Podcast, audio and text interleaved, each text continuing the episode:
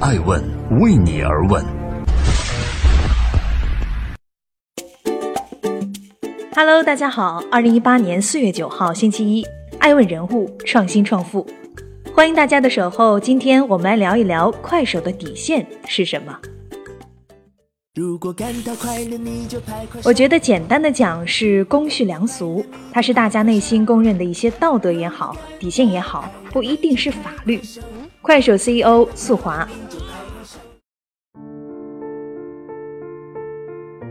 三月三十一号，央视新闻直播间和东方时空节目曝光短视频平台存在大量的早孕网红视频，并点名批评了快手等平台。四月三号，快手 CEO 速滑发布接受批评、重整前行道歉声明。四月四号，国家广电总局网信办接连约谈快手科技，要求快手针对近期暴露的若干问题进行整改。网信办称，经查。快手火山小视频未能落实企业主体责任，出于博取眼球、获取流量目的，疏于账号管理，任由未成年人主播发布低俗不良信息，突破社会道德底线，违背社会主流价值观。随后，快手官微发布快手整改措施进行回应，宣布全面回查现有库存的视频和停止新增视频上传账户。次日，快手 APP 与安卓手机各大应用商店下架。四月六号，快手再发整改措施声明，启动多举措进行整改，将连续五天在发现页面进行固定的视频引导，扩充审核队伍，建立未成年人保护体系。同时，快手首页显眼位置放置一份声明，落实整改，砥砺前行，并于八号宣布已清理五点一万条问题短视频，封闭用户一点一万余人。欢迎继续聆听《守候爱问人物》，爱问人物创新创富。丛林中杀出的王者，必然伤痕累累。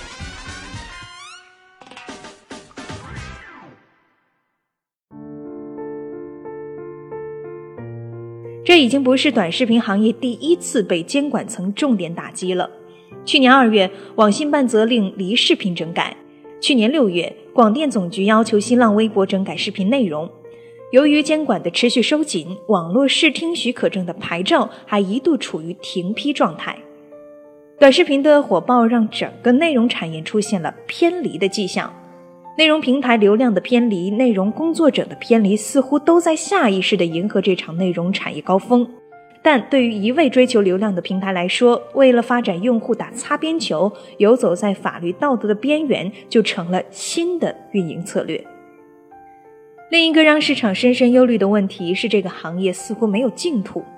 越是行业内的佼佼者，越是病痛缠身；越是丛林中杀出的王者，身上越是有拍不掉的泥土。快手自2013年快手转型短视频社区发展，经过2015年至2016年的迅速发展，至今已经成为短视频行业的领跑者和龙头老大。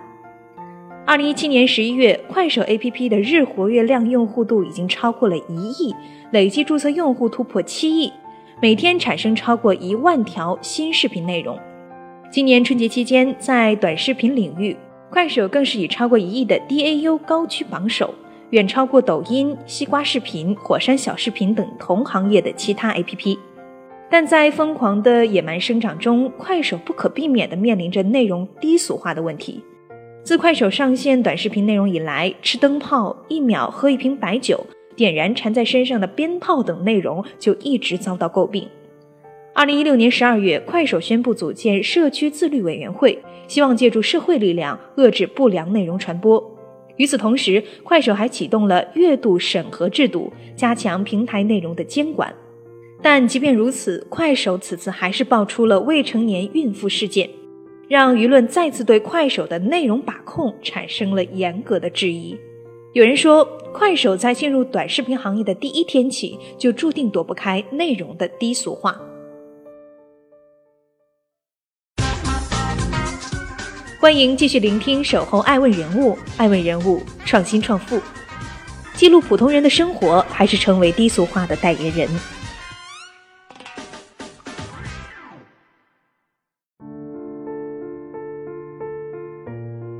快手的初衷是为了普通人提供记录和分享的平台。快手 CEO 速滑用五年的时间打造出最大的短视频社区，累计总注册用户数据超过七亿。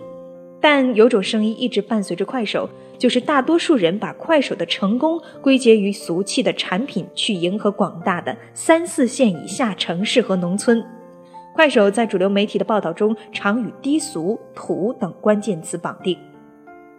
快手 CEO 速滑认为，短视频的入局者做的不是同一件事。有些团队更在乎颜值，有些团队更在乎明星，我们更在乎生活分享。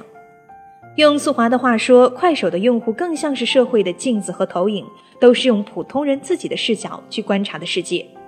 快手的用户定位是社会平均人，多分布在二三线城市。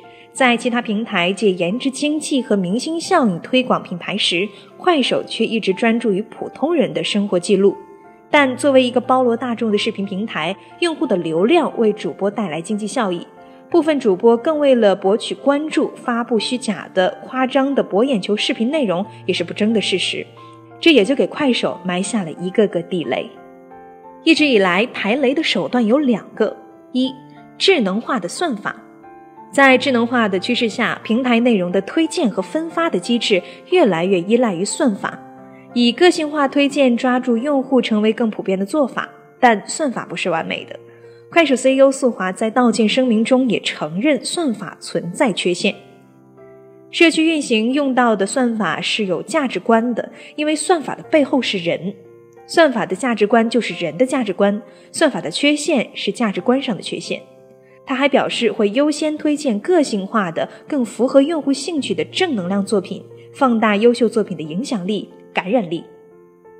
二、人工审核，庞大用户基数带来平台审核繁重工作量。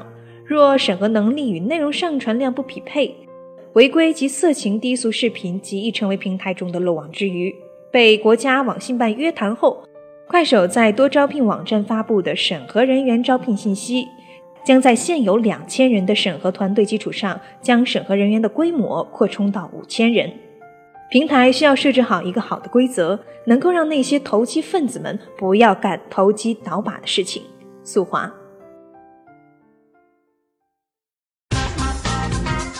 欢迎继续聆听《守候爱问人物》，爱问人物创新创富，商业变现是短视频行业绕不开的症结。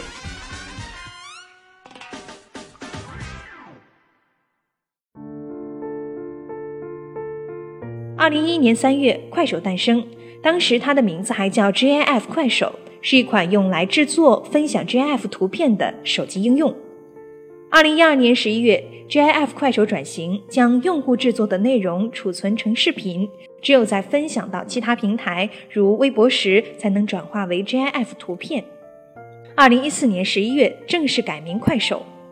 二零一五年六月。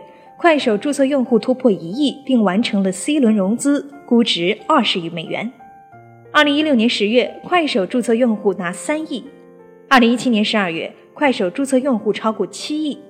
今年三月二十三号，科技部联合多家机构在北京发布《二零一七年中国独角兽企业发展报告》，在登榜的一百六十四家独角兽企业中，诞生于二零一一年的快手赫然在列。以三十亿美元的估值位列榜单的第三十二位，用户量也好，独角兽也罢，无论楼盖得多高，商业变现都是必须完成的最终落地环节。想要真正把泡沫和水分挤压出去，快手必须要进行进一步的商业化拓展，衍生更多变现盈利模式，否则资本的血腥会让快手很快就明白什么叫残忍。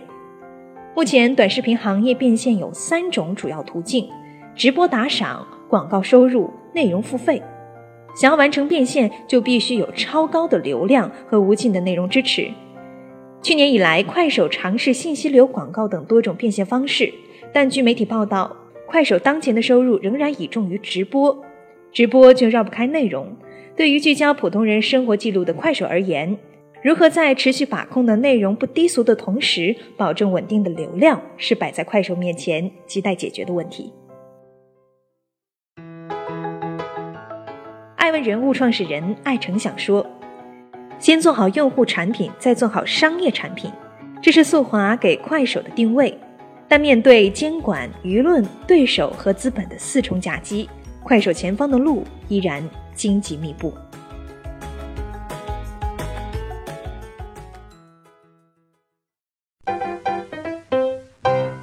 爱问是我们看商业世界最真实的眼睛，记录时代人物，传播创新精神，探索创富法则。